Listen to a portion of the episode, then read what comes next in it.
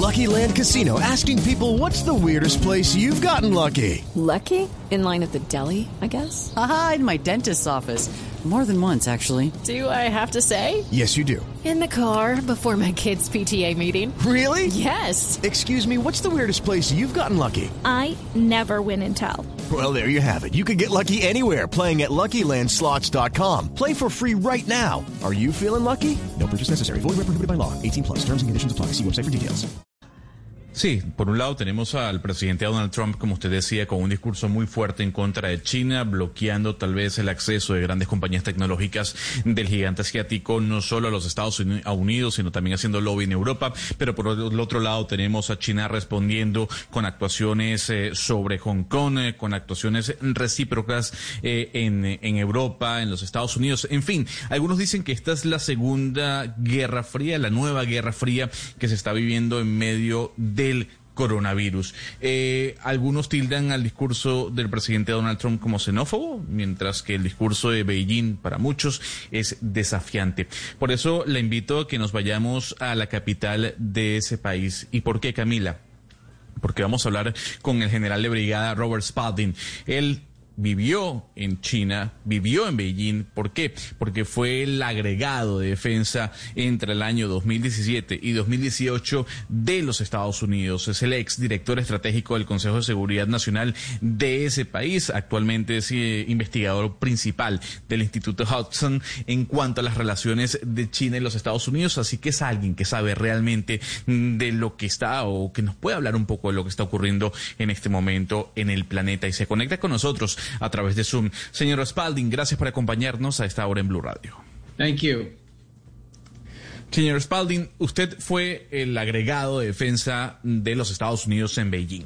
Eh, mm, debe saber del tema y yo le pregunto, ¿quién tiene la culpa de esta nueva guerra fría que estamos viviendo? Porque se lo pregunto basado en lo que hablábamos hace cuestión de segundos. Eh, escuchamos al presidente Donald Trump en un discurso muy fuerte, China por el otro lado respondiendo. Eh, ¿Quién tiene la culpa de lo que estamos viviendo o afrontando en este momento?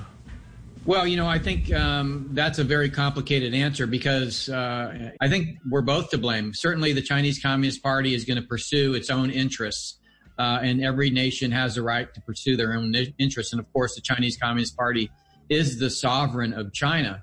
I think what the United States is saying is that uh, it, it believed that if it partnered with the Chinese Communist Party, that over time, you know, the Chinese Communist Party would be more open to democracy and free trade and rule of law and human rights and civil liberties.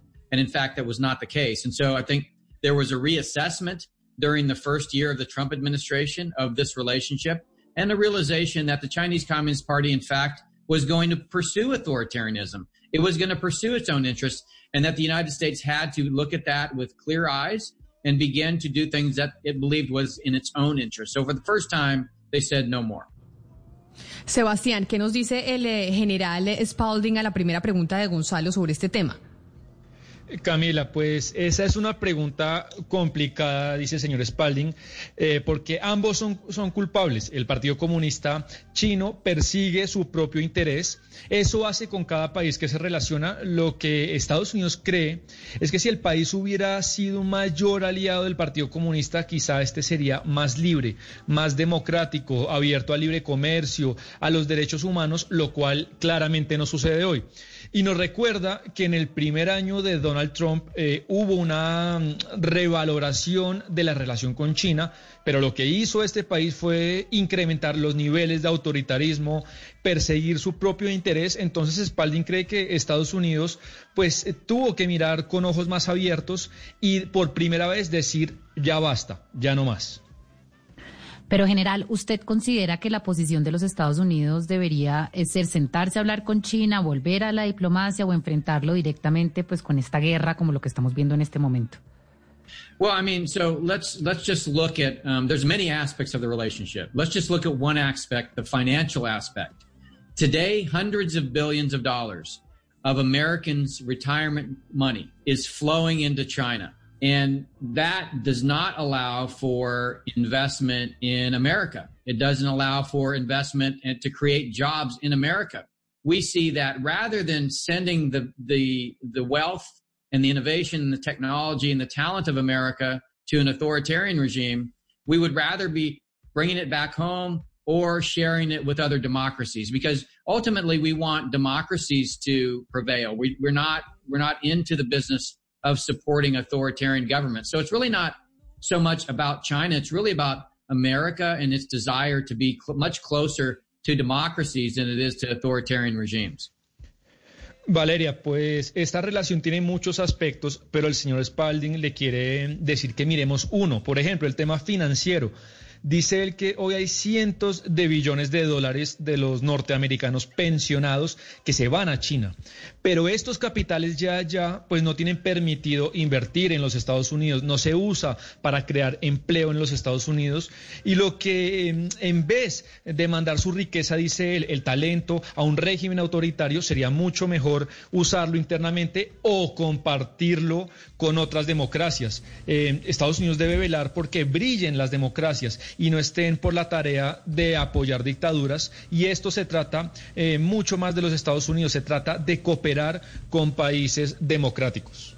Y es la posición que tienen algunos eh, en todo el planeta, Sebastián. Le recordamos a los oyentes que estamos conversando con el general de brigada Robert Spalding, ex agregado de Defensa y Seguridad de los Estados Unidos en China. Eh, parte de lo que estamos viendo, señor Spalding, es un enfrentamiento que incluye grandes empresas de tecnología de lado y lado. Hay quienes dicen que Estados Unidos quiere beneficiar a Facebook con un bloqueo a redes, por ejemplo, como TikTok.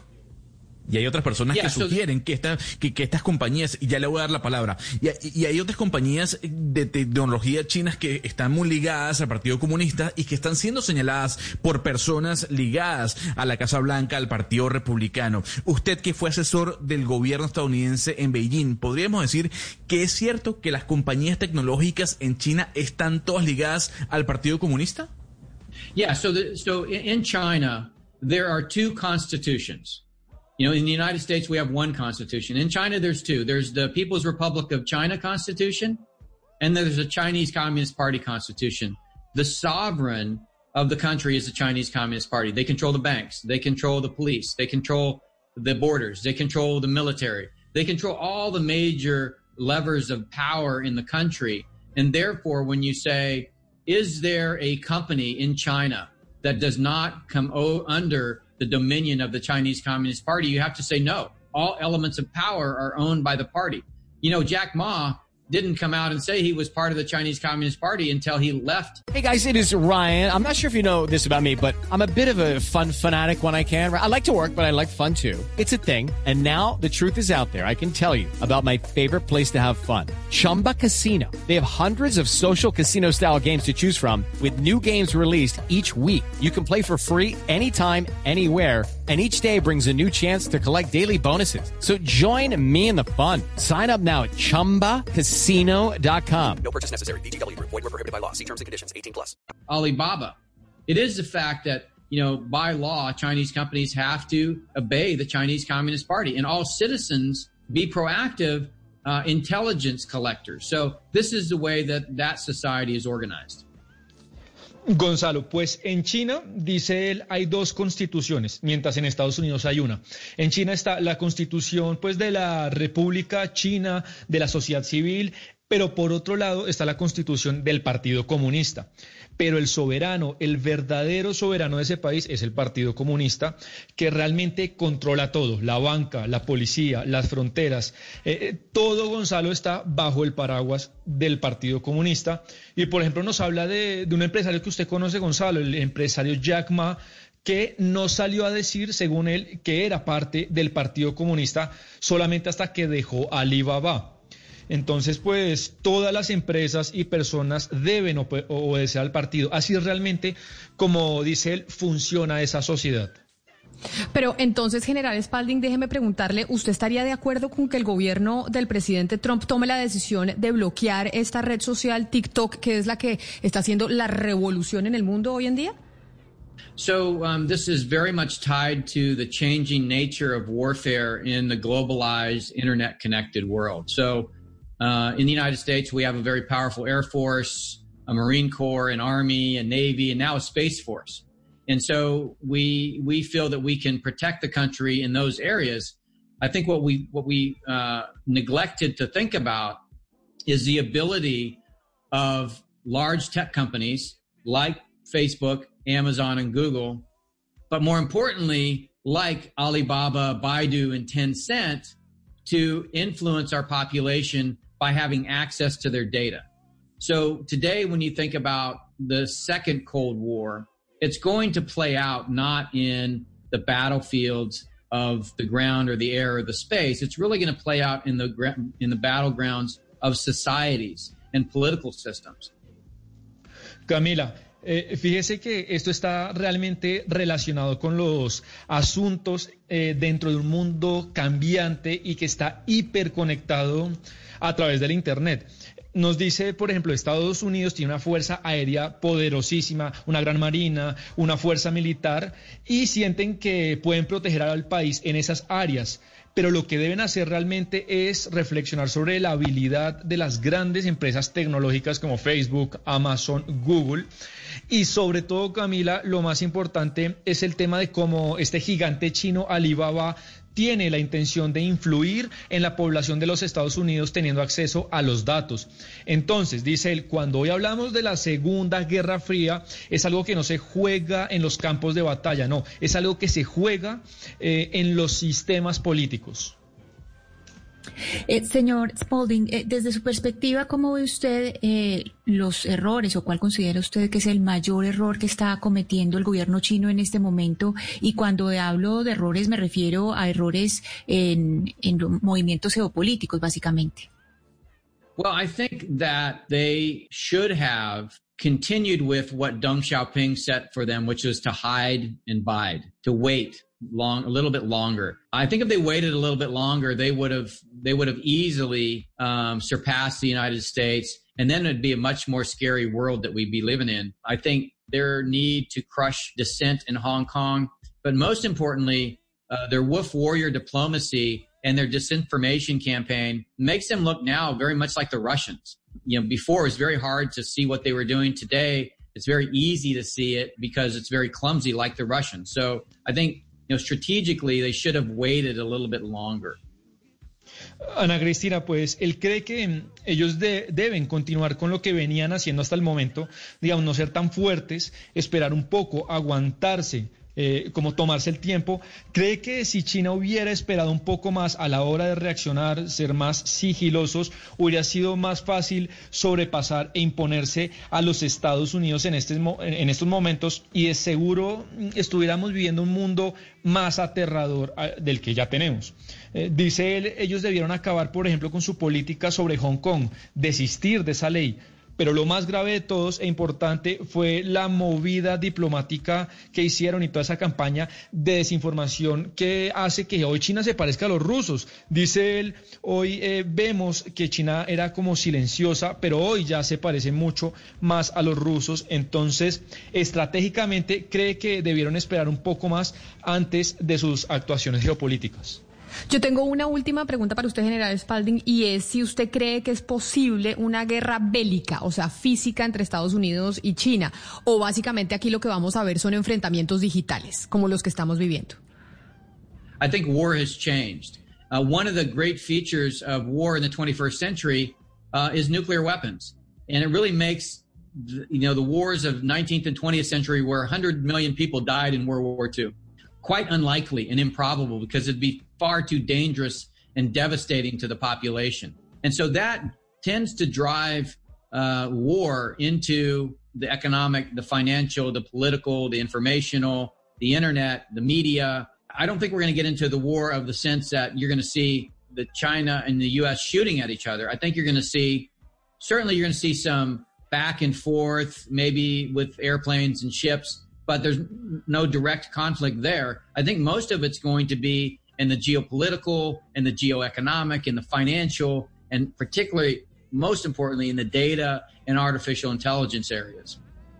Pues general de brigada Robert Spalding, ex agregado de defensa en Beijing y exdirector estratégico del Consejo de Seguridad Nacional de los Estados Unidos. Mil gracias por haber estado con nosotros y haber sido tan claro en, eh, en sus respuestas. Feliz resto de día para usted. Thank you. ¿Qué nos dijo Sebastián eh, al final a esa pregunta de si creemos que puede haber una guerra, pues, pero bélica, física entre Estados Unidos y China, o si básicamente nos vamos a quedar en el tema digital? Camila, pues el general Spalding dice que la guerra ha cambiado mucho. Una de las características de la guerra del siglo XXI son las armas nucleares, pero por ejemplo recuerde usted las guerras del siglo XX que dejaron millones de muertos. Esto ahora es muy improbable por el armamento que tienen los países. Es muy peligroso y devastador para el mundo que se use. Entonces, eso hace que las tensiones o las guerras entre países se dirijan a lo económico, lo financiero, Internet, el tema de los datos. Por eso, dice el Camila, no veremos a China y a los Estados Unidos disparándose con armas. Quizá podemos ver, sí, misiones con buques o con aviones, pero no así enfrentamientos directos. Y esto se irá mucho más a lo geopolítico y sobre todo, Camila, lo más importante se irá al tema de los servicios digitales y los datos. Pues a las 12 del día, después de las noticias del mediodía, Sebastián, vamos a estar hablando con el embajador eh, de la China en Colombia, precisamente sobre este mismo tema. Y si los oyentes quieren participar, enviarnos mensajes y preguntas, lo van a poder hacer a través del 301-764-4108. Ahí los leemos. Si tienen inquietudes, se las vamos a trasladar al, embajador que estará con nosotros después eh, de las 12, que sin duda alguna en temas internacionales, pues este enfrentamiento entre los Estados, eh, Estados Unidos y China es uno de los más importantes. Is Ryan here, and I have a question for you. What do you do when you win? Like, are you a fist pumper? a woohooer, a hand clapper, a high fiver. I kind of like the high five, but if you want to hone in on those winning moves, check out Chumba Casino. At ChumbaCasino.com, choose from hundreds of social casino style games for your chance to redeem serious cash prizes. There are new game releases weekly, plus free daily bonuses. So don't wait. Start having the most fun ever at ChumbaCasino.com. No purchase necessary. VGW. Void were prohibited by law. See terms and conditions. 18 plus.